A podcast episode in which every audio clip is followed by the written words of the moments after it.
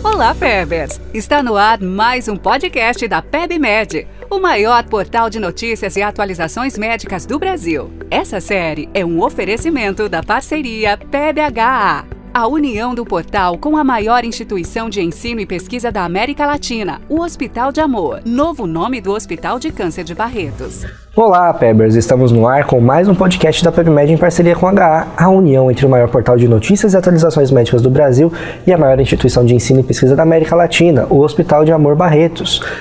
Como seria a sua vida sem inteligência artificial? Esse é o nosso tema de hoje. Eu sou Marcelo Gobo, médico de família e comunidade, editor médico do portal e curador da parceria PBHA.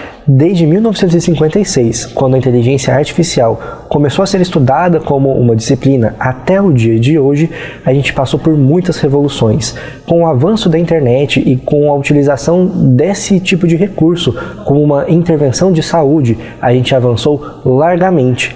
E você já imaginou como seria se a gente pudesse diagnosticar alterações cognitivas a partir de análise de dados de mecanismos de inteligência artificial. Isso parece ficção científica? Pois é, não é mais tão ficção científica assim. Isso já é realidade. Estudos têm utilizado os biodados para poder avaliar através da comparação com bases de informação aquilo que pode ser considerado um fator para o diagnóstico de doenças e de diversas condições de saúde. Esse é o caso da avaliação no caso da demência de Alzheimer. Desde o ano passado, os pesquisadores têm utilizado análises de áudio para entender se há um diagnóstico de Alzheimer presente ou não. Isso até muito recentemente, era avaliada através da velocidade de processamento e da velocidade de fala de diversas condições de saúde, mas pesquisadores japoneses começaram a inovar avaliando falas que eram obtidas através de ligações telefônicas. Esse estudo avaliou o dado de pessoas com 65 anos ou mais que participavam de um programa de prevenção de demência lá na cidade de Hachioji, no Japão. Esse estudo que correu entre março e maio de 2020 utilizava informações de um programa de prevenção a demências. Esse programa incluiu de um a dois meses de ligações que eram realizados semanalmente através de um programa de computador com a utilização de um software de inteligência artificial que tinha como objetivo melhorar a dieta, a atividade física e a participação social dos participantes do programa. Essa interação via telefone, ela incluía uma avaliação com base na função cognitiva da versão japonesa da entrevista por telefone para o status cognitivo, a TICS-J, no primeiro dia de participação e em seguida era pedido aos participantes que falassem livremente sobre algum assunto da sua vida diária durante um minuto, respondendo a perguntas como: O que fez você ontem? Nesse estudo, a utilização do diagnóstico de Alzheimer foi feita com base nos critérios do National Institute on Age Alzheimer's Association e também do DSM-5, o Manual Diagnóstico e Estatístico das Doenças e Transtornos Mentais. O diagnóstico de Alzheimer foi usado como uma variável binária para prever o resultado, ou seja, os indivíduos eram categorizados como tendo ou não Alzheimer. É importante lembrar que nesse estudo também as pessoas que tinham Alzheimer em sua forma mais grave de apresentação foram excluídas do programa, sendo um dos critérios de inclusão a presença de Alzheimer como uma doença leve e moderada ou uma deficiência cognitiva leve. Os dados de áudio capturados desses indivíduos foram categorizados em dois grupos. Os 99 controles saudáveis que participaram desse programa forneceram mais de 1.460 arquivos de áudio. Já os pacientes com Alzheimer, que totalizaram 24 indivíduos, forneceram mais de 150 arquivos de áudio. Todos esses materiais foram utilizados distribuindo numa proporção de 81% alocados aleatoriamente para um conjunto de dados de treinamento do software e 19% para validação desses dados. Depois de se extrair os recursos vocais dos arquivos de áudio, os pesquisadores desenvolveram dois modelos para se fazer o diagnóstico a partir da análise do processamento de áudio. Então, em um desses modelos, os pesquisadores iam aplicar o critério da escala de avaliação dos sintomas por entrevista telefônica com utilização da, do robozinho de software de inteligência artificial.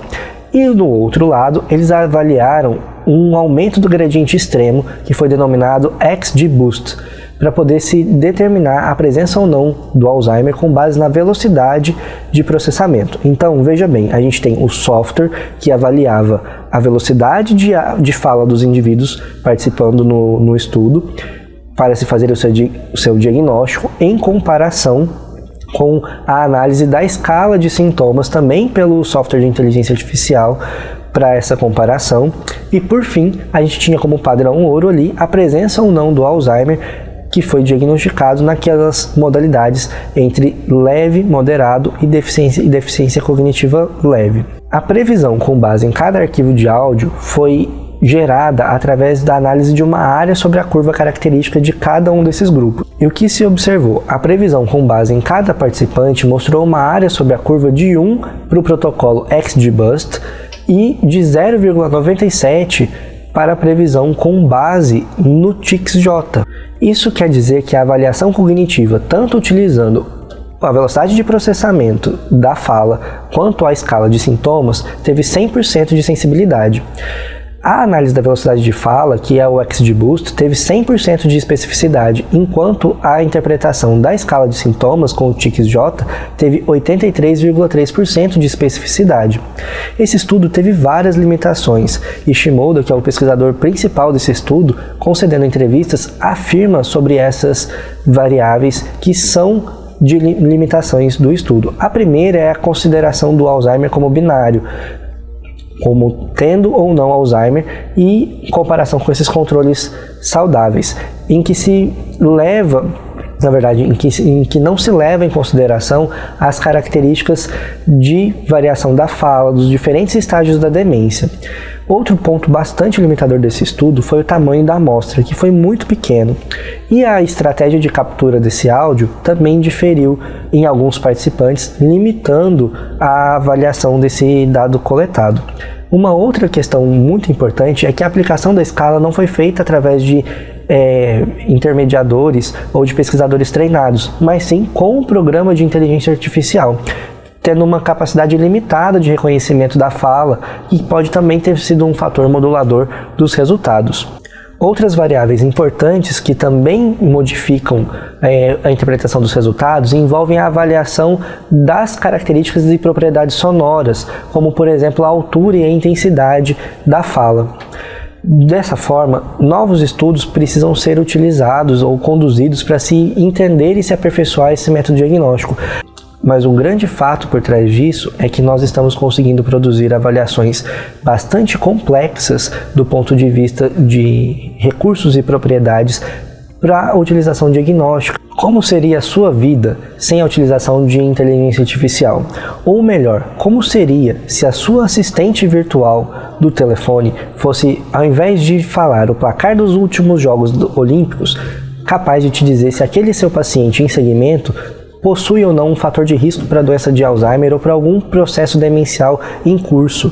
Como seria se a gente utilizasse os nossos assistentes virtuais para processamento de áudio e fazer o rastreamento de alterações cognitivas ou de riscos para determinadas doenças ou transtornos mentais, por exemplo isso já não está mais tão distante de acontecer. E é isso que esse resultado aponta. Embora a gente não tenha a utilização prática no nosso cotidiano dentro do consultório, esse é um indicativo do futuro, em que a tecnologia pode surgir como um auxiliador, uma ferramenta muito importante de transformação para o nosso modelo de diagnóstico e para a nossa função enquanto profissionais de saúde. E você, está preparado para essa revolução tecnológica da saúde? A gente está aqui com você para isso. E você pode ter mais informações sobre isso e utilizar utilizar esses recursos através do nosso aplicativo, do nosso portal de notícias, fazendo da sua vida um pouco mais tecnológica e melhorando ainda mais a sua relação com o seu paciente. Esse é o nosso episódio de hoje e a gente continua essa conversa no próximo momento. Mas antes de sair desse vídeo, já deixe aqui nos comentários dizendo como você imagina que vai ser o futuro com a invasão da inteligência artificial no meio do processo de consulta e de interação com o paciente. Você ouviu a mais um podcast do portal da PEB, feito pela maior instituição de ensino e pesquisa da América Latina, o Hospital de Amor. Mais informações e atualizações em saúde você encontra em nosso portal. Acesse pebmed.com.br. Seja parte dessa comunidade, se inscreva em nosso canal Curta, compartilhe e ative as notificações para não perder nenhum conteúdo. Faça você também ciência com qualidade, permitindo que mais conteúdos como esse sejam produzidos através da sua doação em hospitaldeamor.com.br barra doe. O seu clique transforma tudo.